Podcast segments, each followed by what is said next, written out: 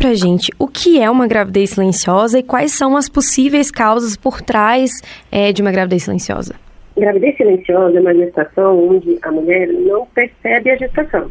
Então, ela está grávida e por algum motivo, na verdade, por alguns motivos, ela pode, ela pode não perceber essa gestação.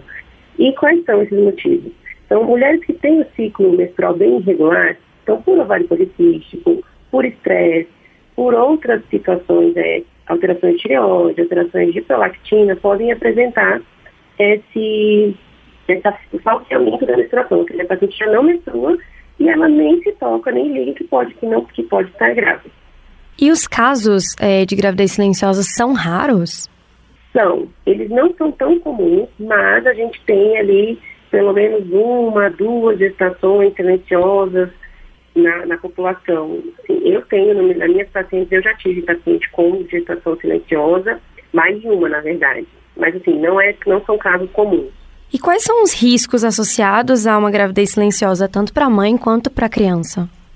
Os riscos, normalmente, são o fato dessa mulher não fazer o, o pré-natal corretamente, né?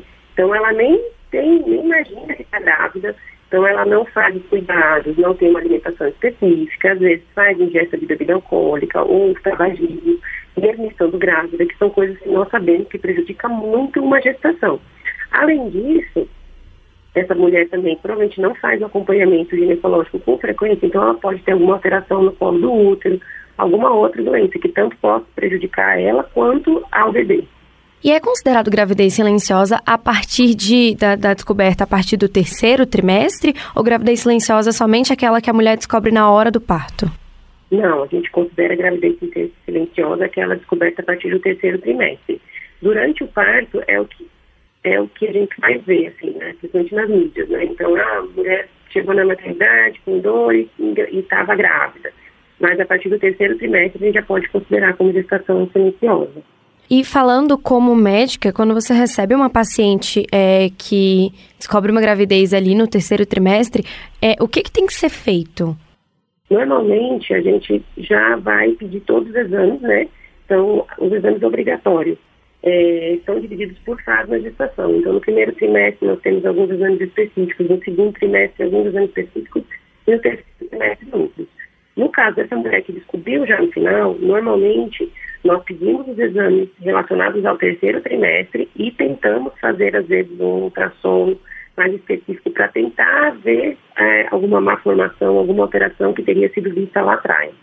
E sobre medidas preventivas, existe alguma forma de, de reduzir o risco é, de uma gravidez silenciosa ou reduzir os, os riscos do parto, é, já que a mulher não fez o pré-natal? É, medida preventiva para a gravidez silenciosa, o primeiro seria essa mulher fazer o acompanhamento com frequência, né? Nós vemos muito, principalmente agora pós-pandemia, muitas mulheres que passaram dois, três, quatro anos sem procurar o ginecologista, por medo, por receio. Então, acaba que se a paciente tem ali um tempo que não está se cuidando, é mais fácil, às vezes, ela ter uma alteração hormonal e não perceber, e isso evoluir para uma gestação, do que uma paciente que, se, que acompanha todo ano. Além disso, também é, essa mulher fazer o acompanhamento, ter uma alimentação saudável sempre, evitar o excesso de bebidas alcoólicas, o excesso de, de fumo, né? Qualquer tipo de tabaco a gente sabe que é muito prejudicial à saúde como um todo. Então, essa é uma forma da gente conseguir reduzir. Os riscos do parto, da, da silenciosa, normalmente a gente vai ali. Se a mulher descobre no terceiro é, trimestre, a gente vai conseguir fazer com que ela comece uma fisioterapia, faça alguns exercícios para ajudar essa pelve, se caso ela queira uma, um parto normal. E, doutora Natália, existem crenças é, em volta dessa condição que podem ser perigosas? Por exemplo, a gente escuta com frequência, né? Pelo menos eu já escutei algumas vezes. Não, mas a minha menstruação ela desceu normal nos primeiros meses. Eu descobri só no quarto, no quinto mês.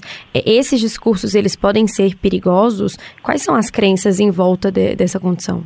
É, esses discursos podem ser perigosos sim, principalmente porque sangramento durante a gestação é porque algo não está correto, tá? Então, no comecinho, por exemplo, a gente engravidou ali na quarta semana, muitas mulheres confundem o início da menstruação por conta disso. Às vezes ali, quatro semanas depois da primeira, da, da última menstruação, tem o sangramentinho e acham que estão, é, que estão menstruando. Na verdade, aquele sangramento menor é só anidação, ou seja, o, o embrião conseguiu grudar no útero e com isso ele vai ele se desenvolver.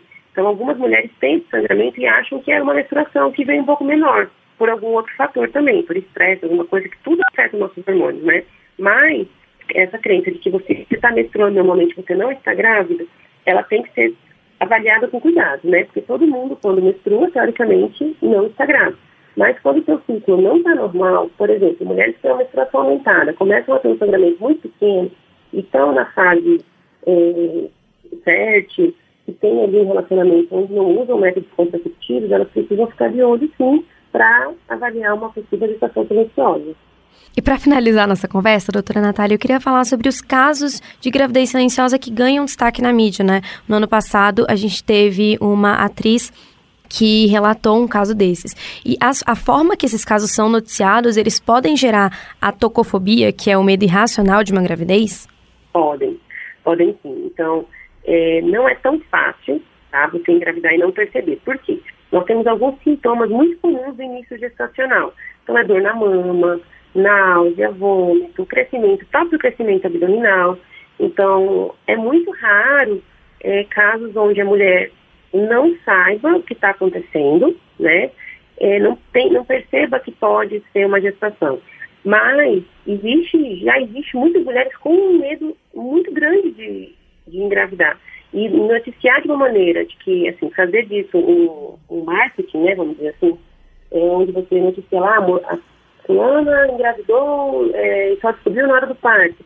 Vai fazer com que mulheres que têm uma preocupação, às vezes comecem a usar mais medicamentos que necessário, fazer uso, a gente tem muitas mulheres que fazem uso de um anticoncepcional, de um método contraceptivo, e aí usa ainda a pílula do dia seguinte, ou seja, você está fazendo ali um uso hormonal excessivo por um receio, é pra, dá para ser evitado, tem como ser evitado.